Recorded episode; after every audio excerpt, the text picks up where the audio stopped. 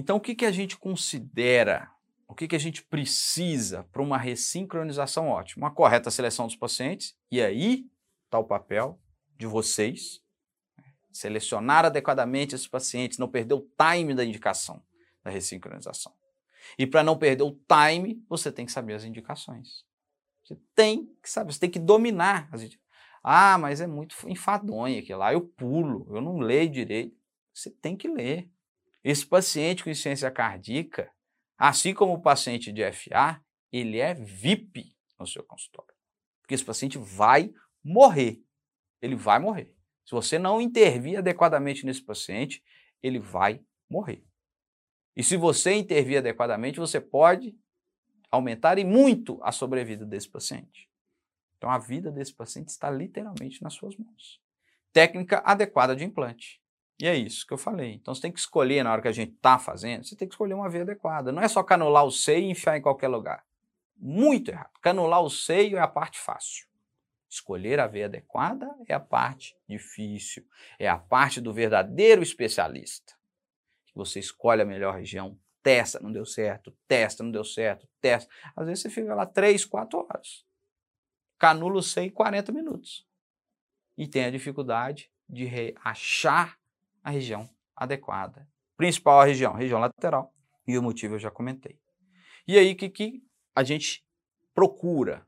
uma distância entre os eletrodos do VD e do VE em qualquer projeção, o ideal maior que 10 centímetros. Vocês vão entender isso no próximo slide. Programação adequada do, do dispositivo, do Resync, com intervalo VV, ou seja, entre a câmera esquerda e a câmera direita, e AV, entre o átrio e o ventrículo. Ela também é fundamental, essa, esse, esse, essa programação adequada do intervalo AV.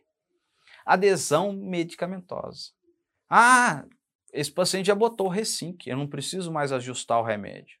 Pelo contrário, agora que provavelmente você vai conseguir chegar nas doses alvo. Que às vezes o paciente era bradicárdico, você não conseguia aumentar a dose do beta-block. Agora você tem a segurança do ressincronizador, então você pode chegar na dose alvo do beta-bloqueador. Às vezes depois que você coloca o ressincronizador, ele melhora um pouquinho a pressão né? A peça histórica dele, que era ali 8,5, coisa, chega e desce, você pode ajustar o tratamento medicamentoso desse paciente que você não estava conseguindo antes. Tratamento medicamentoso. Então, prescrever adequadamente e cobrar a adesão do paciente. E o que eu comentei antes, controle agressivo de arritmias, inclusive com ablação, porque essa é a principal causa de não resposta à ressincronização. Então, a arritmia você tem que ser obsessivo no controle das arritmias.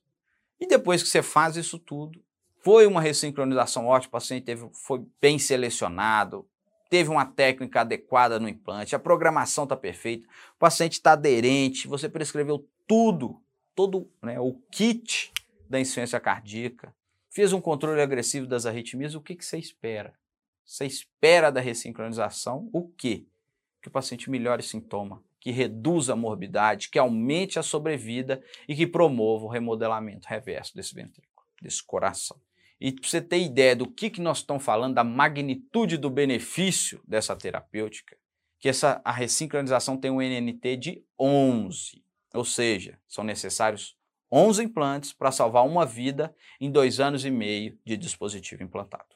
E para ficar ainda mais claro, são necessários cinco dispositivos implantados para se evitar uma morte. Então, como eu disse, é caso de vida ou morte. Então, quais são as indicações dessa terapêutica? QRS maior ou igual a 150 milissegundos, bloqueio de ramo esquerdo, ritmo sinusal, classional 2, 3 ou 4, ou seja, a indicação clássica. Isso é classe 1A. 1B.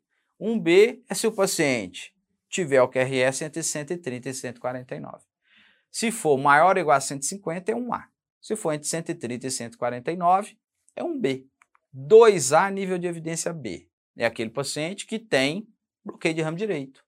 Ele tem fração de ejeção menor ou igual a 35%, ele tem o QRS maior ou igual a 150 milissegundos, ele tem ritmo sinusal, ele é classional 234, mas ele é BRD.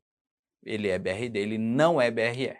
2A, nível de evidência B se o paciente tem FA, Então, o paciente que tem fração de ejeção menor ou igual a 35%, o QRS maior ou igual a 130, bloqueio de ramo esquerdo, mas ele não é sinusal, ele é FA. Mas quando é FA, é só classe sonal 3 ou 4. Não entra classe 2 com FA, ok? Não foi testado em nenhum estudo. E aí, é um ponto que chama atenção, um pouco polêmico, pela classe e pelo nível de evidência. Quem sou eu para discutir né, com, com um guideline europeu, mas eu vou mostrar para vocês que, que eu acho que foi muito, foi muito. Tanto que outros guidelines europeus, como eu vou mostrar, não colocam esse mesmo grupo de pacientes nesse nível de classe de, de evidência. Mas aqueles pacientes com, e ele não especifica a fração de ejeção, ele coloca com insuficiência cardíaca e fração de ejeção reduzida, com QRS maior ou igual a 130 milissegundos, com BRE induzido. Induzido pelo quê? Por dispositivo, marca-passo, CDI, com VPACE, né, ele coloca com alto grau de estimulação. Alto grau é VPACE maior que 40%. É classe 1A de indicação de ressincronização. Então, você faz upgrade nesse paciente upgrade de um marca-passo ou do CDI puro para um ressincronizador. E eu fui atrás dessas referências. O que, que, que eles se basearam para indicar é, esse grupo, colocar esse grupo de pacientes como classe 1A? E são esses dois estudos, que é o Block AF. O Block AF ele é muito semelhante ao David, que a gente comentou lá atrás. É, os resultados muito semelhantes, então eles se basearam no Block AF. E nessa meta-análise, tá, nos pacientes que eram submetidos a ablação da junção AV. Eles tinham resync, mas eles eram submetidos à ablação da junção AV. Quando você, ok, tem uma meta-análise, tem um estudo randomizado, é, mas se você for juntar, aí deve dar 1.500 pacientes. 1.500 pacientes. Inclusive, o próprio autor da meta-análise fala, preciso de estudos mais robustos, né, na conclusão dele. Acho que sim, a gente vê isso na prática clínica, esses pacientes apresentam é, síndrome QRS largo, piora de classe funcional, piora da fração de ejeção, leva ao remodelamento cardíaco, ok. Estou discutindo a indicação. Indicação, eu concordo. Estou discutindo um pouco aí o nível de evidência. Mas foram baseados nesses dois estudos aí, nessa meta-análise nesse estudo no Bloco AF. Essa retirada da diretriz de de ressincronizador, mas é uma diretriz mais antiga, ela é de 2013, a diretriz europeia. E ali é o clássico, né? Classe 1A, ele coloca o clássico, é, bloqueio de ramo esquerdo, QRS maior, QRS maior que 150 milissegundos, fração de ejeção menor ou igual a 35%, classicional 2, 3, 4. 1A. Se o QRS está entre 120 e 150, com todos os outros comemorativos, é 1B. Se ele tem bloqueio de ramo direito ao invés de bloqueio de ramo esquerdo, ela é 2A nível de evidência B. E se o paciente não tem bloqueio de ramo esquerdo, o QRS está entre 120 e 150, com todos os outros comemorativos, ele é 2B, nível de evidência B.